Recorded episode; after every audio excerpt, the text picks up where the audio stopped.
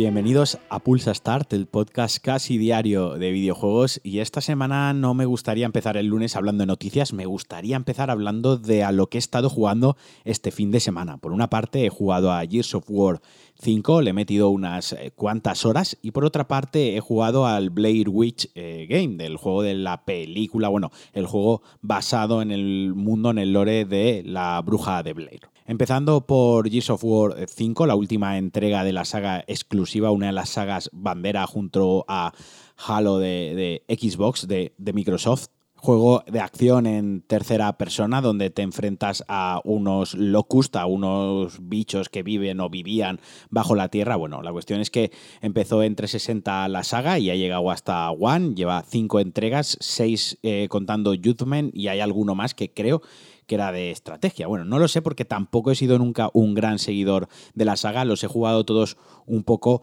por inercia. Pero bueno, el 4, como ya os dije el otro día, no me gustó nada, me dejó muy, muy mal sabor de boca. Y este estaba recibiendo muy buenas críticas. La gente que ya lo había jugado, amigos míos, colegas de la prensa que ya lo habían jugado, me habían hablado súper bien de él y lo estaban poniendo muy bien en Twitter y en redes sociales. Así que lo he cogido con muchas ganas. También, como os dije, lo he jugado con el Game Pass de Microsoft, es decir, que por un pavo, porque ahora está de oferta, por un euro tienes un mes o dos euros tiene dos meses, lo podéis jugar ya, vaya, que casi está regalado. El único problema es que tienes que liar con la interfaz y con el sistema, con el cliente de Xbox. Eh, Game Pass para Windows y es un coñazo en realidad, porque por una parte está el cliente beta del Game Pass, por otra parte está el asistente de consola Xbox también para el PC, que digamos es como la interfaz de Xbox, pero en el escritorio. Y por otra parte hay otro menú que se activa con el botón central de la, del mando de Xbox One, que sirve para hacer capturas y controlar algunos ajustes como el sonido. Vaya, que tienes ahí como como que todavía no está muy bien diseñada la app o no le han dado una estructura todavía, está en fase beta, ya digo, tienen que trabajar en ello. A mí se me ha hecho un poco mm, pesado. Pero bueno, tampoco me enrollo demasiado. El tema lo he jugado en PC, lo he jugado en la televisión 4K, le he instalado el, pack de ultra texturas que, viene. No viene instalado por defecto, lo tienes que, que, seleccionar tú en el menú de opciones, se descarga y se instala y te obliga a reiniciar el juego y luego he jugado con todos los ajustes en ultra. Esto me da una tasa de imágenes más o menos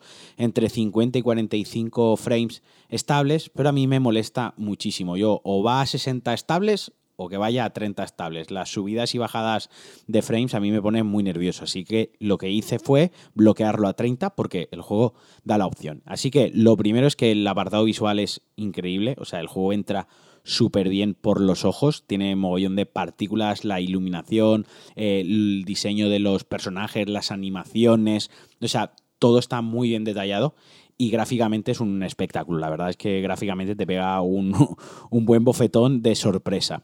En lo jugable, hasta lo que he jugado ahora, no me he pasado el, juego entero, creo que llevo un tercio. De momento me está pareciendo un Gears of War más, es decir, avanzar, coberturas, disparar, eh, resistir oleadas de enemigos para llegar a la siguiente zona y volver a resistir eh, oleadas de enemigos de nuevo. Pero ahora tenemos la novedad de que llevamos como un robot que nos da como eh, habilidades pasivas y activas, ¿no? Como un pulso que te da visión para saber dónde están los enemigos o te pone como un escudo protector durante 10 segundos o ciega, hace un destello que ciega a los enemigos y los saca de la cobertura para que los puedas rematar. Bueno, da, amplía un poquito más las posibilidades jugables, ¿no? Ya, me mola, de momento me mola. Y en cuanto a la historia, de momento he controlado a dos personajes diferentes, que eso también me gusta. El argumento parece que está bastante interesante, que le han dado ahí una vuelta de rosca, pese a que siempre vuelve a ser lo mismo, ¿no? Es, joder, que mal estamos, pues ahora vamos a estar mucho peor. Y siempre parece que, que, acaba un juego y no podía ser más grande o no podía ser más grave el problema, mejor dicho, y siempre vuelven con un problema mucho más grave. Pero bueno, de momento he llegado a un acto donde el juego, y aquí viene la sorpresa, tiene una especie de mundo abierto, que no me lo esperaba, es un giro en la franquicia.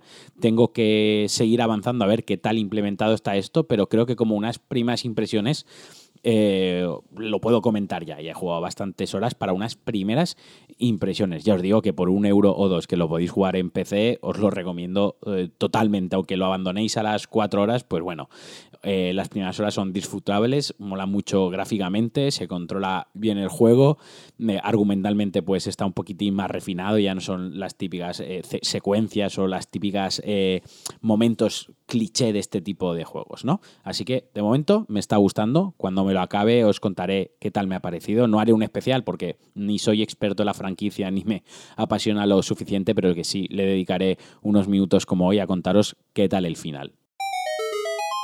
Y al otro que he estado jugando ha sido el juego de la Bruja de Blair, como os digo, que se anunció hace relativamente poco, creo que se anunció en el E3 y se ha lanzado ya, que también viene incluido en el Game Pass, lo mismo, por el mismo euro que juegas al Gears of War 5, jugas a este juego. Yo lo he jugado en PC, pero para ser honestos, yo no lo he jugado directamente. Quedé con José fui a su casa porque a mí los juegos de miedo me dan muchísimo miedo, lo he dicho muchas veces, me dan absoluto terror. Así que le planteé, oye, ¿por qué no hacemos una noche de hamburguesas y jugamos al juego de la bruja de Bel Air? Y lo jugamos con Stem Link, que para quien no lo conozca mola mucho porque haces como un remote play desde el PC a la tele, como si fuese un Chromecast, streameas a la tele y juegas al PC en la tele. O sea que lo pusimos. Y bueno, sí que es cierto que la primera hora del juego es algo lento le falta un poquitín de ritmo, pero la atmósfera, la atmósfera es increíble. O sea, el juego está conseguidísimo. Llega a rozar casi lo fotorrealista. El bosque, la profundidad del bosque, el espesor del bosque está muy, muy bien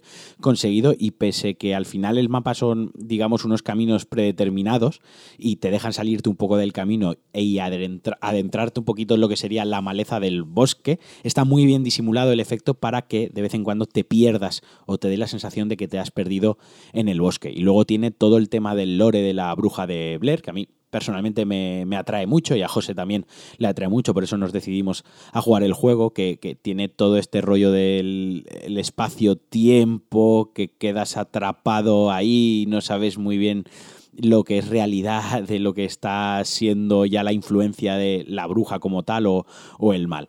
En cuanto a sustos, pues el primer susto que nos llevamos ya os digo que nos dejó mal cuerpo, estuvo muy, muy guay. Tuvimos varios sustos bastante bien traídos, ¿no? O sea, están pensados y están trabajados para que el susto fuese divertido, te acojonase, pero fuese divertido. Jugamos creo que aproximadamente un tercio del juego, un poquitín más, quizás un 40%, y hemos prometido, ha prometido José que no iba a avanzar en el juego y me va a esperar para que veamos el final, que por lo que he podido leer, las mayores críticas del juego están en el final, pero a nosotros, por el momento, nos está gustando mucho, aunque la primera hora puede ser que a mucha gente le tire para atrás, lo ponga la primera hora, se aburra y lo deje. Pero yo os insto o recomiendo, me gustaría que si lo probáis pasaseis esa barrera y le dieseis un chance, le dieseis una oportunidad al juego porque de verdad mola mucho. Y gráficamente es una auténtica pasada, muy fotorrealista, la iluminación es genial, el bosque es genial, es una, la ambientación, todo te, te mete en el papel totalmente y de verdad que te hace pasar un ratito de tensión.